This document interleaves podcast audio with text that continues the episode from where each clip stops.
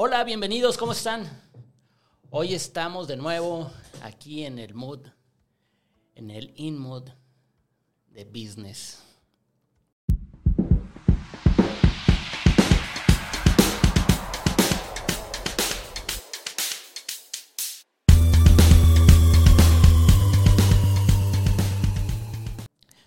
Hoy, como lo prometimos, regresa de nuevo don Andrés de Novabel, Sí Comunicaciones. Novabel, ¿cómo estás? ¿Qué Novabel, ay Andrés, sí, ¿cómo bueno, estás? Sí, no me llamo yo, pero mi empresa sí. pero sí me han dicho Andrés Novabel. Exacto. Oye, ¿por qué le pusiste Novabel? Bueno, parte de, del enfoque, obviamente, de, de la agencia, queríamos un nombre que realmente represente lo que hacemos. Muchas veces, sin afán de criticar, pues cada agencia decide y buscan eh, un nombre que se vea creativo. Pero más allá de la creatividad es importante que refleje pues lo que tú haces o cómo lo haces. En este caso, Babel se inspiró en la torre de Babel, el versículo de la Biblia, donde la gente no pudo construirla por hablar en un idioma distinto. Entonces, más allá de las creencias religiosas o no, se trata de que representa un símbolo de que si las personas no hablamos el mismo idioma, no podemos construir algo más grande. Entonces, al final, la Torre de Babel es un símbolo de confusión y por eso nos llamamos no a la confusión, sí comunicación. No Wow. Sí comunicación. Oye, este, creo que ahí también es un tema interesante, ¿no? ¿Cómo comenzamos? ¿Cómo desde el nombre? ¿Qué queremos eh, transmitir? ¿Qué Es- debe, ¿Qué debe pensar un emprendedor para, para iniciar todo el proceso? Sí, claro, lo platicamos otra vez, por ahí, por eso estamos también este, retomando el tema de muchas veces, digo, si te preguntan ahorita es un negocio nuevo, FIDE, pues dices, pues ¿qué hago, no? Que no sea optimización de medios o que no sea este, el que ya tienes. Pues, lo primero es que te vas a dar cuenta que te cuesta trabajo, pues decir, ¿qué? Entonces, no es aprender por emprender, tiene que haber un, detrás un porqué de quiero hacer esto, me veo haciendo esto y eso me hace feliz. Eh, disfruto entregar esto a la gente.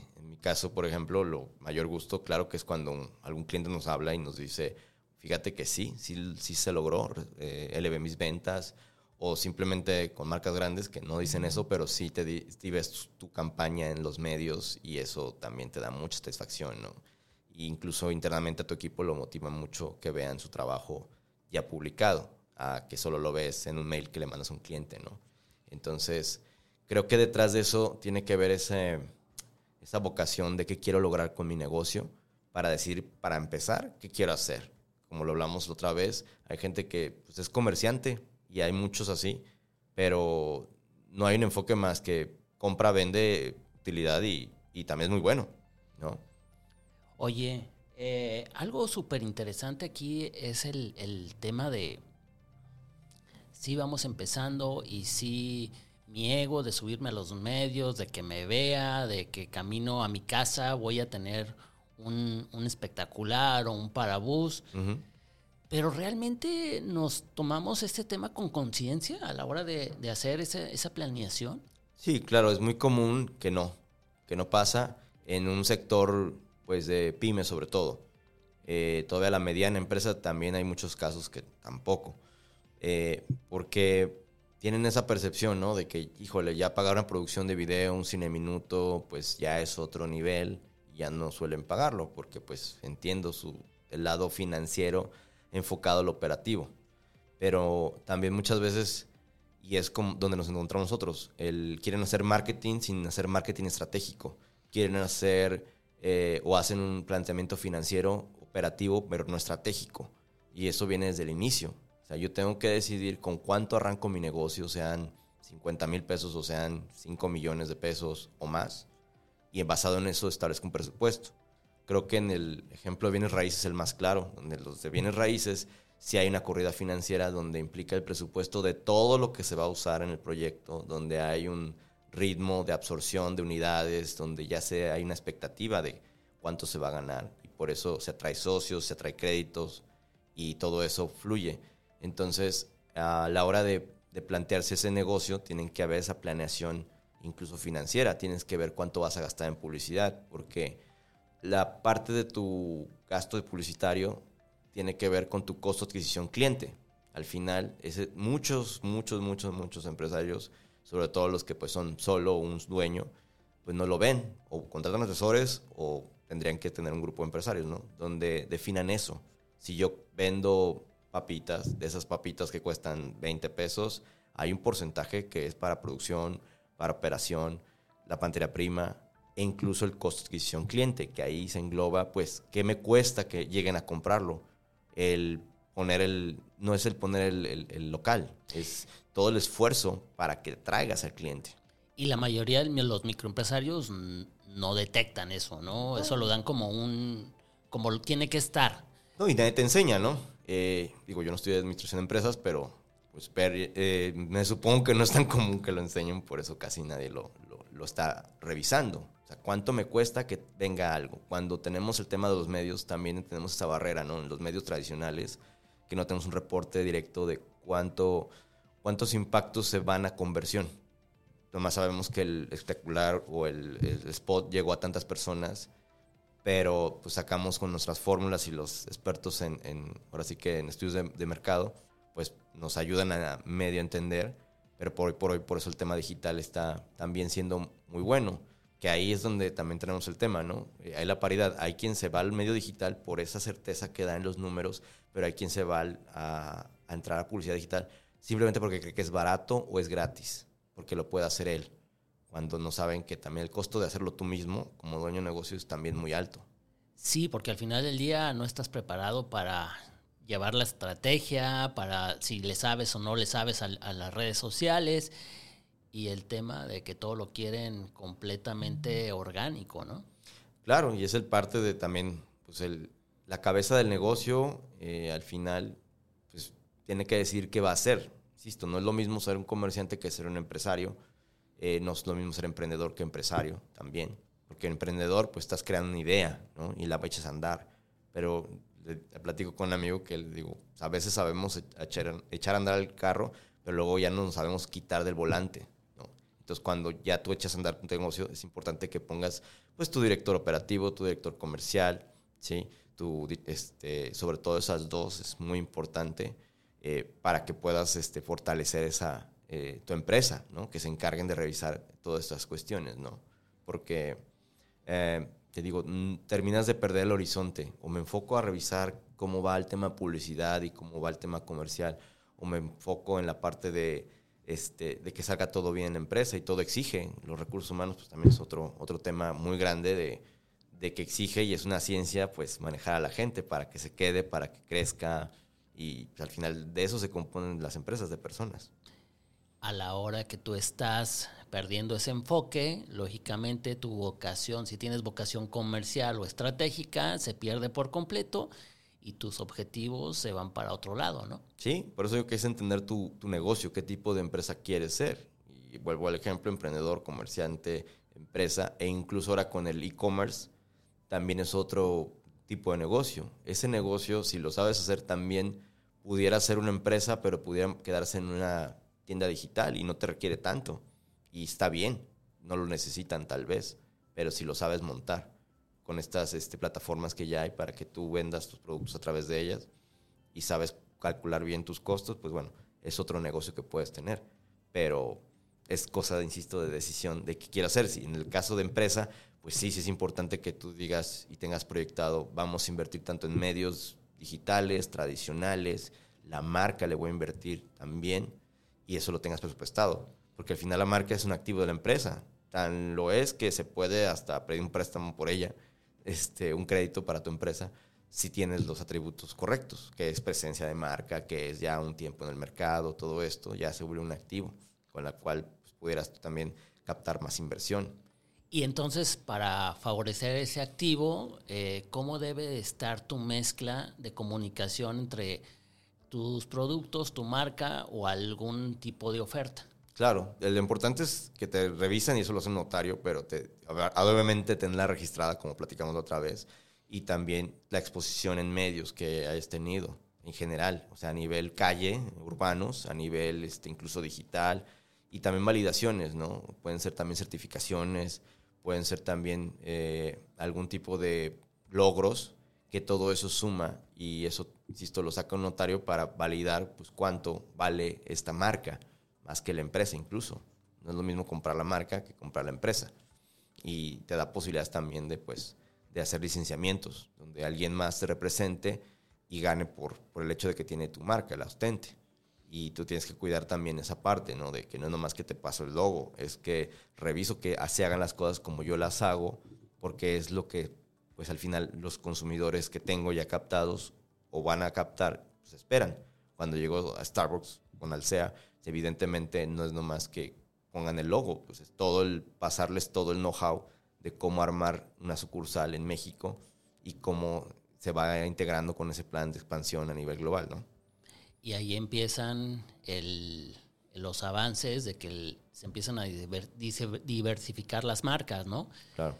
Eh, actualmente en estos días va a estar la, la, Expo Franquicias. Sí. Este, que también son muchos emprendedores que forman sus empresas y que actualmente las están, este, te están dando su know-how. ¿Tú qué piensas de, de, una franquicia? Pues de hecho sí hemos tenido casos en la agencia donde hemos desarrollado marcas para convertirse en franquicia. Eh, es igual, o sea, sí tanto es importante la inversión que hacen en la marca, en diseño de incluso de los empaques, del el local y de su comunicación, que es lo que nos toca. Obviamente en producto, pues sus procesos y que todo salga igual.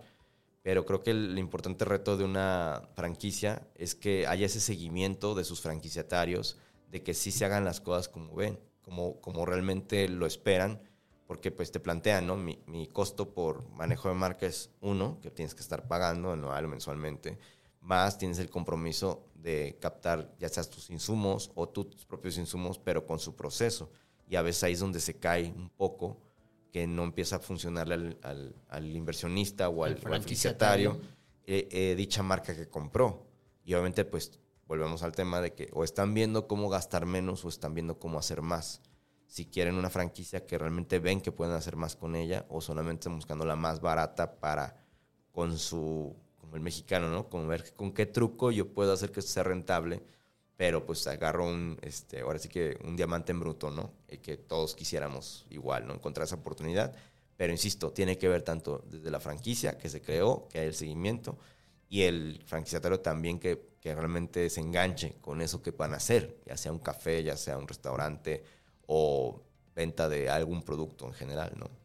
Súper importante que el franquiciatario o el franquiciante este, tenga muy claro hacia dónde quiere llevar su marca y también todos sus productos, porque si no se desvirtúa el concepto y si no existe ese seguimiento, se cae tu marca y se cae tu negocio por completo, ¿no? Por eso ahí entra el tema de la publicidad, volvemos al tema, que eh, desde, el franquicia, eh, eh, desde la franquicia como tal, ya tienen claro que invierten un monto en publicidad que se va a recuperar con lo que sus franquiciatarios le pagan, pero que al final eh, eh, tú tienes que crear ese efecto dominó de crearles demanda para cada uno en su región o en su zona que está cubriendo para, para captar ventas mediante el nombre que tú le estás eh, pues franquiciando como tal, ¿no? Entonces de ahí tiene que haber esa planeación, digamos, tenemos un presupuesto y bueno, del lado de las agencias y los medios, creo que lo primero que tratamos de entender es eso, qué presupuesto tienes y muchas veces no nos lo dan, lo pichan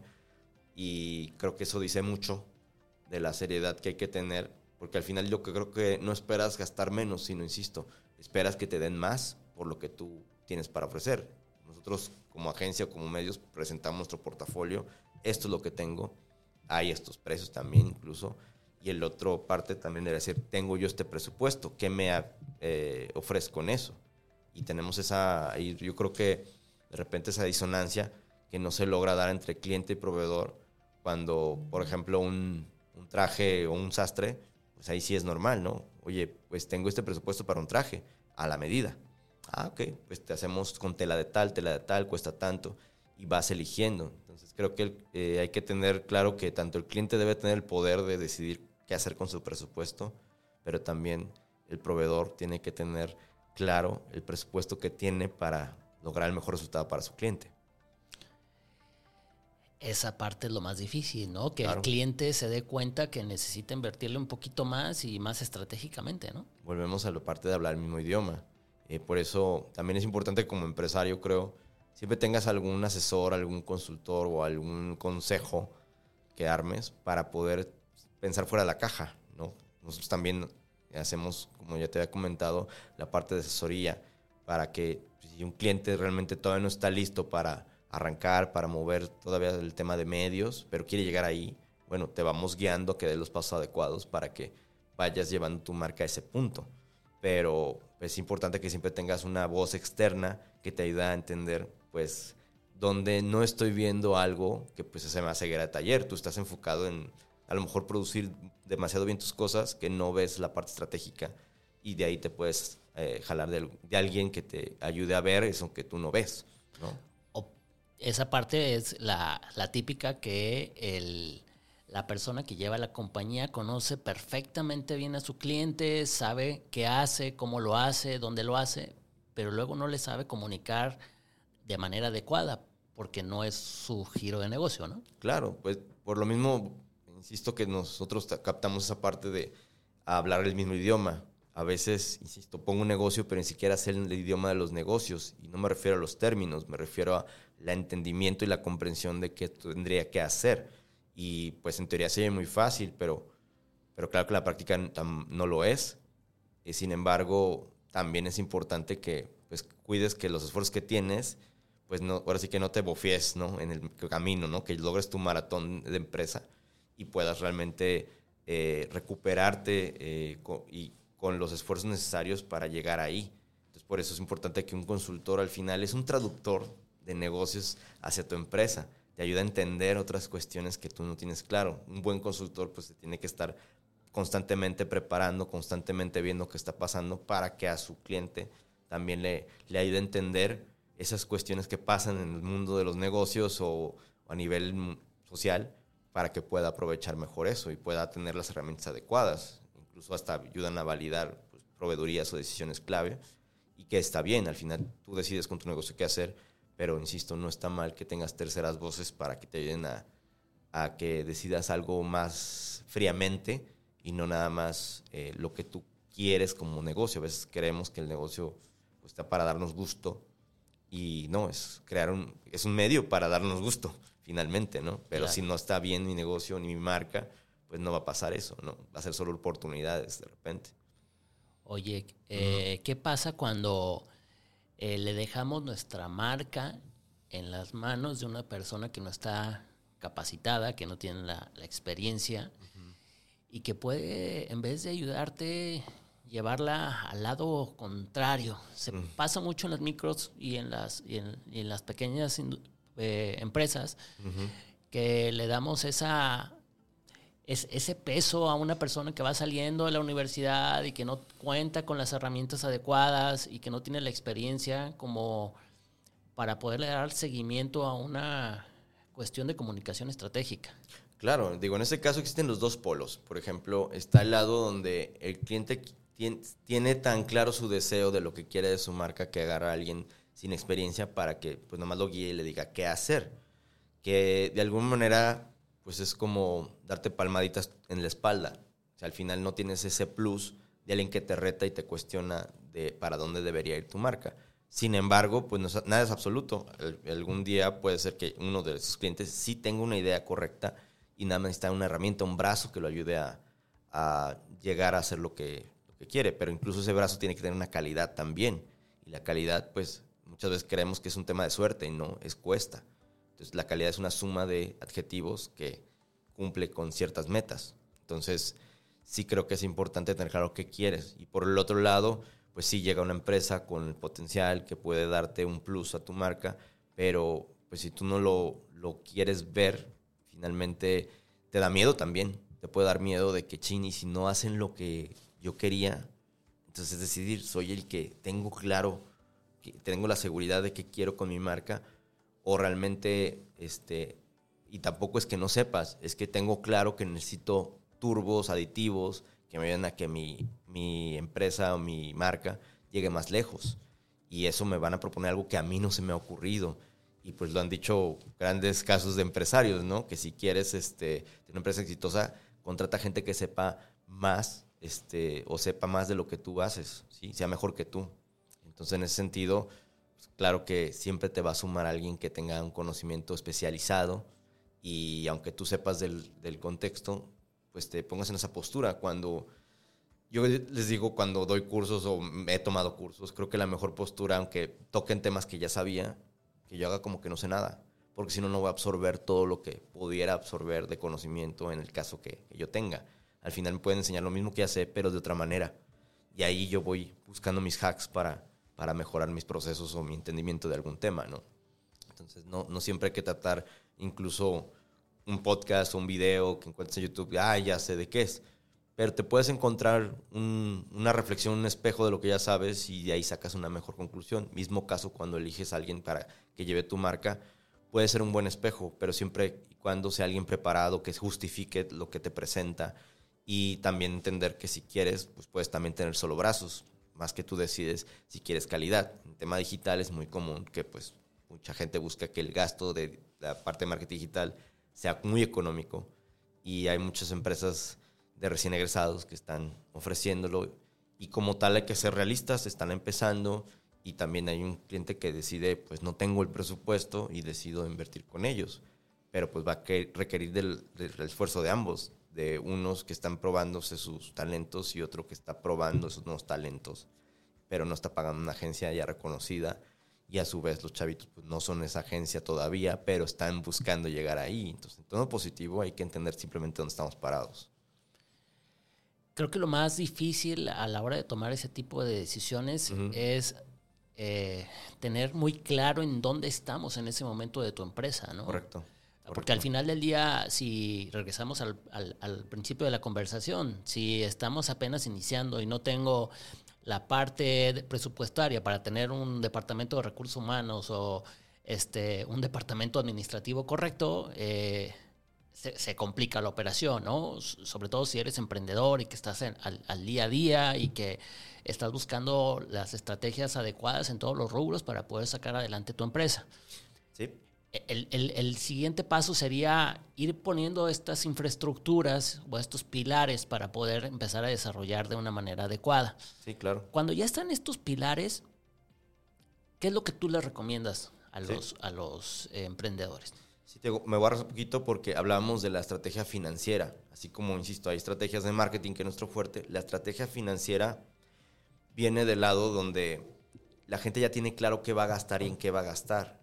Eh, por ejemplo, insisto, el costo de adquisición cliente, su ticket promedio, su desplazamiento de productos. Es decir, si yo tengo claro que voy a vender 100 productos a un ticket promedio de 20 pesos y de esos 20 pesos me va a costar 20 adquirir un cliente, más la producción, más los gastos fijos, entonces yo entiendo que tengo una utilidad. Entonces, si desde el inicio un cliente está acostumbrado a que el 80 o el 60%, por exagerar, de su ingreso es utilidad y se va a otras cosas, a otros negocios, al final el, el negocio tiene, vaya, tiene muchos parásitos que puede ser su propio empresario, porque no le está destinando una reinversión para que crezca.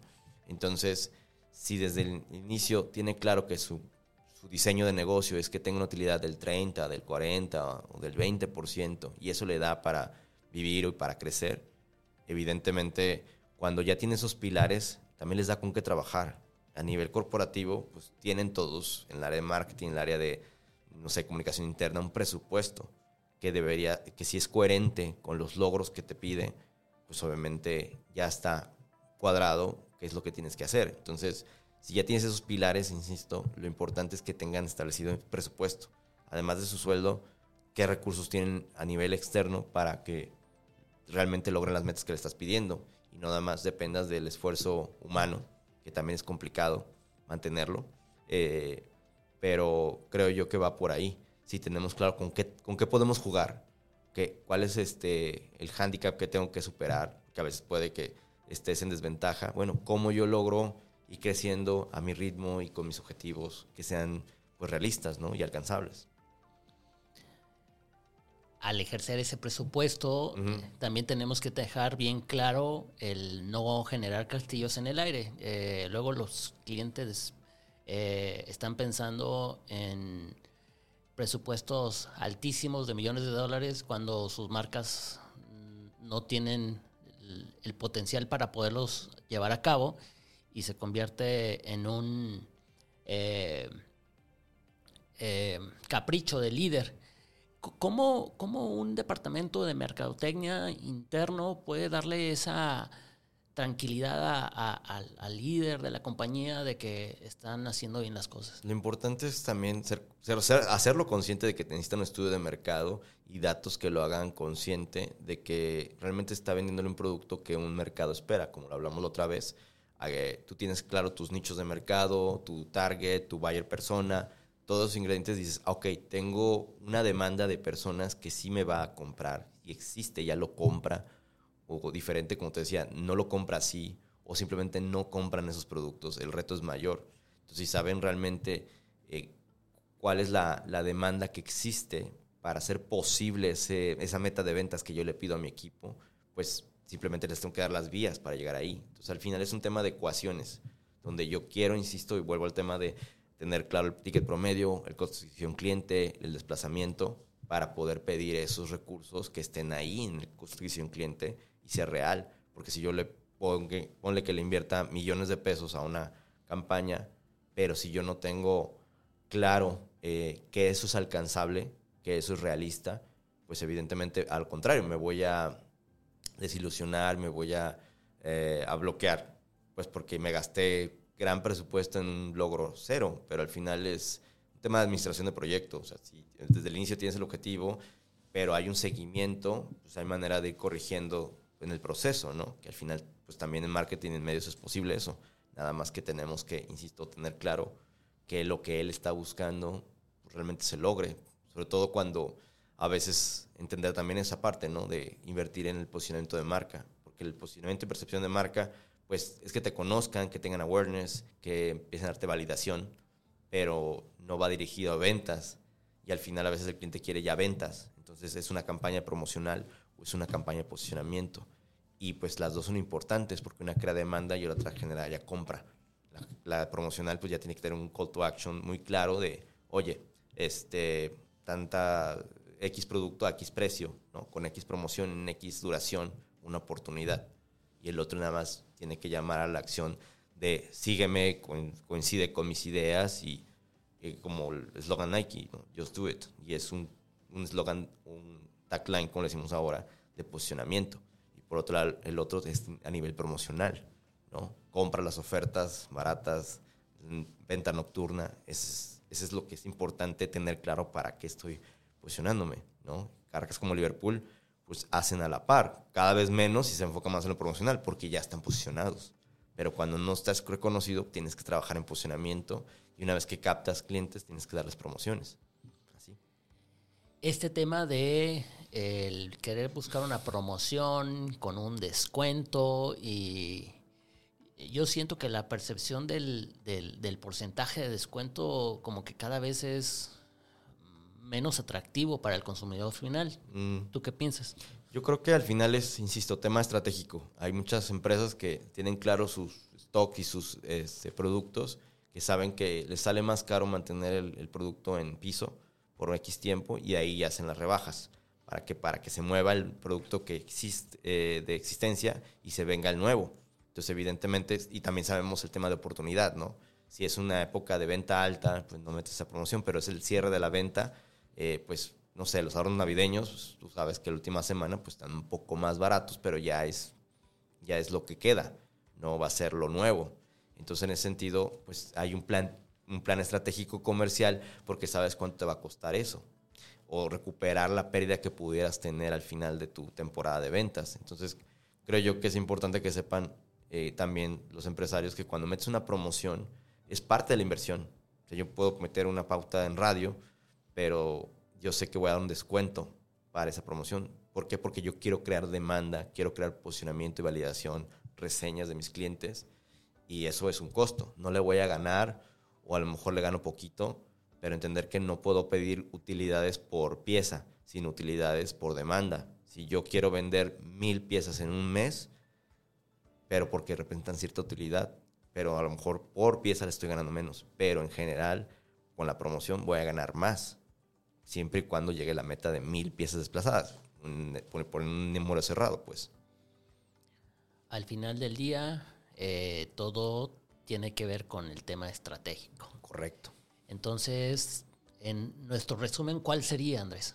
Sí, que hagas el plan, que hagas el plan a seguir, que cada paso lo tengas seguro, como porque finalmente es tu empresa y de dónde vives, de dónde comes y dónde comen tus empleados. Entonces, creo que la responsabilidad es de que no estemos al aire probando a ver si, si funciona, eh, porque obviamente ahí es el tiempo y el esfuerzo de las personas que al final lo podemos aprovechar para bien. Y si queremos tener un negocio sano, es importante, insisto, tener bien establecido lo que quieres lograr y con qué este, estás ahorita habilitado para, para hacerlo. Eh, insisto, si yo quiero hacer un Ironman, un maratón de, digo, un medio maratón de 22 kilómetros, pues claro que no voy a ponerme a correr y ya, el mero día. Eh, necesito saber que tengo la condición física para llegar hasta el final del maratón. O soy consciente de que pues con lo que logre, eh, estoy contento, me animé a hacer un maratón, pues me puedo hasta morir. Entonces sí es importante que tengas eso claro, que estés preparado eh, pues, en conocimiento, en capacidades y en las herramientas para que tengas un crecimiento ad hoc a, tu caso de, negocio, ¿no? Pero pues ahora sí que cada, cada cliente es distinto, cada empresa es distinta y lo bueno de ahora con también con el parte digital, insisto, hay que entender qué quieres hacer, hay más opciones, hay ser empresario, ser emprendedor, ser eh, un, un marketing digital, como decía. Entonces hay diferencia en todo eso. Andrés, muchísimas gracias. No, gracias a ti, Ide. Andrés, Alex Martínez, Novabel, sí, comunicación, sí lo dije bien. Sí. Eh, muchas gracias por estar acá con nosotros. Chicos, nos vemos la próxima semana. Como dirían antes, misma hora, mismo canal. Nos vemos miércoles 5.30 de la tarde. Chao. Chao.